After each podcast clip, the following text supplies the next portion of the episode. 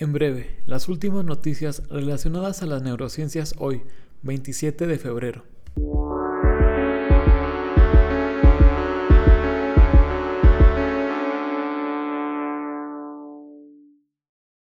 Una lesión que causa epilepsia podría operarse.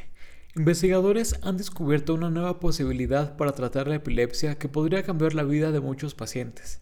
Un estudio reciente reveló que algunos pacientes que sufren de convulsiones epilépticas pueden tener un encefalocele en la parte temporal derecha de su cerebro.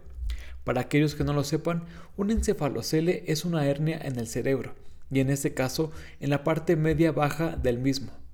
Esta es causada por una mala formación de las membranas que envuelven al cerebro. Esa protuberancia puede desencadenar convulsiones al realizar actividades simples como comer.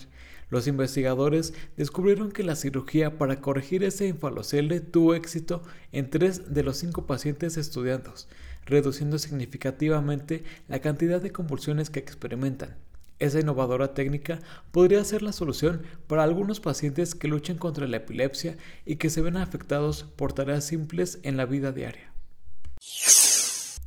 La neurociencia explica, tenemos siete sentidos.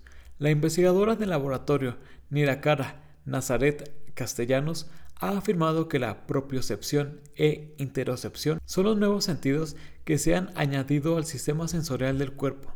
Estos sentidos son más importantes que los otros cinco convencionales que transmiten información del exterior a nuestra conciencia.